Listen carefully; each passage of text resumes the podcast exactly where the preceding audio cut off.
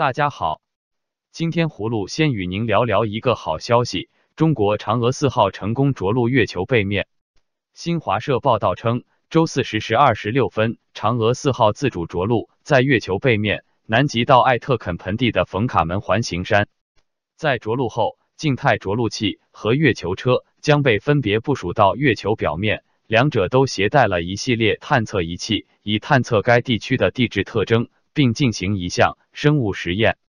嫦娥四号在上周末已进入环月轨道，在降轨后，其近月点高度仅为十五公里。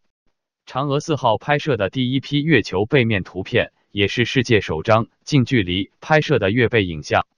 由于同步自转的原因，月球面对地球永远是一个面，直到一九五九年，苏联发射月球三号探测器，才让人们远远一窥月球背面的场景。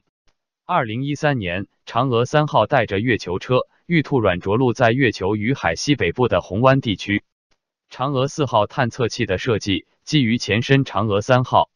成为继一九七六年苏联探测器月球二十四号后首个在月球表面软着陆的探测器。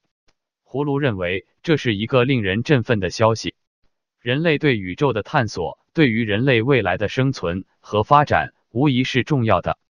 接着，葫芦与您说说今天刷屏网络的一篇来自北京大学郑也夫教授的文章。郑也夫教授称，政治体制改革在上述领导人的言论中包括以下内容：一、党政分离与政企分离；二、下放权力，避免权力过于集中；三、完善法治；四、开启社会政治协商。他说，为什么政治体制改革最终没有实施？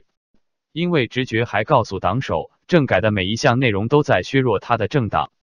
一、党政分离和政企分离意味着党的权力旁落，党将失去对国家行政与社会经济的操控。二、法治的健全，一方面会保证公民在言论、结社、集会、游行等诸多方面的权利和自由，另一方面将限制执政党的行动范围。社会将不像过去那样被统治集团完全掌控。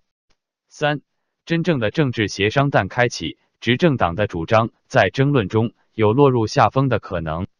为避免这样的局面，他们最终打造出自己说了算的、图具形式的政治协商。四、在与党内党外对手的博弈中，决策者日益坚定地认为，要抑制和应对社会多样化、民主化、自由化的趋势。统治集团内部也不能民主，必须权力集中。经济体制改革之前、之后，执政党的大多数方针政策都很难说是符合广大人民的根本利益的。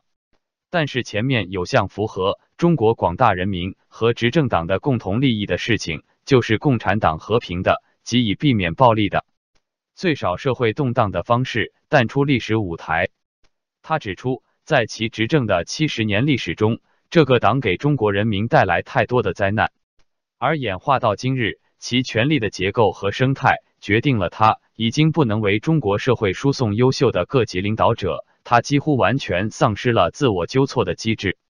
他的性质已经彻底蜕变，早已不是一个信仰的团体，加入他是为了做官，捍卫他是为了维护既得利益，保江山的态度败坏了当事者的心灵，对不同政见的仇视与日俱增。对危机的恐惧令自己失态，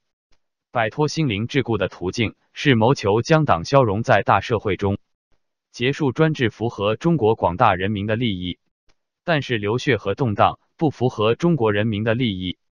葫芦认为，郑也夫教授的言论令人惊讶，在当前中共对自由言论严厉打压的形势下，郑教授的还能发出震耳欲聋的反对声音，实属难得，是真正的知识分子。最后再和您说说蔡英文回应习近平的隔空喊话。一月二日，蔡英文公开拒绝了习近平以一国两制模式解决两岸统一问题。蔡英文果断的回应得到台湾舆论普遍认同，使得蔡英文人气急升。舆论认为，习近平帮了面临民进党内倒蔡浪潮的蔡英文一个大忙。总统府发言人黄仲彦表示，总统应该要为台湾人民而奋斗。不是为自己的权位。当中国把一国两制端到台湾的大门口，要强迫台湾人吞下去时，如如何守住台湾主权，守住民主生活方式，让全世界看见台湾人民的意志与坚持，才是当前台湾最严肃的课题，也是我做一个民选总统责无旁贷的责任。在习近平发表《告台湾同胞书》四十周年演讲的翌日，中国国民党发表声明，以六点内容回应。声明对习近平的主张予以反驳。习近平总书记所提的“一国两制”的台湾方案，并非“九二共识”的内涵。目前两岸处于分治的状态，现阶段一国制恐难获得台湾多数民意的支持。我们期待两岸能从事制度的竞争，以最佳的福国利民制度，增进两岸人民福祉。国民党强调，当年达成的“九二共识”意思是一中各表。一级两岸都坚持一个中国的原则，但是对于它的含义，双方同意用口头声明方式各自表达。声明重申，虽然反对台独这个坚定立场绝不动摇，但是依照中华民国宪法规定，中华民国是一个主权独立的国家。好了，今天和各位聊到这，明天见。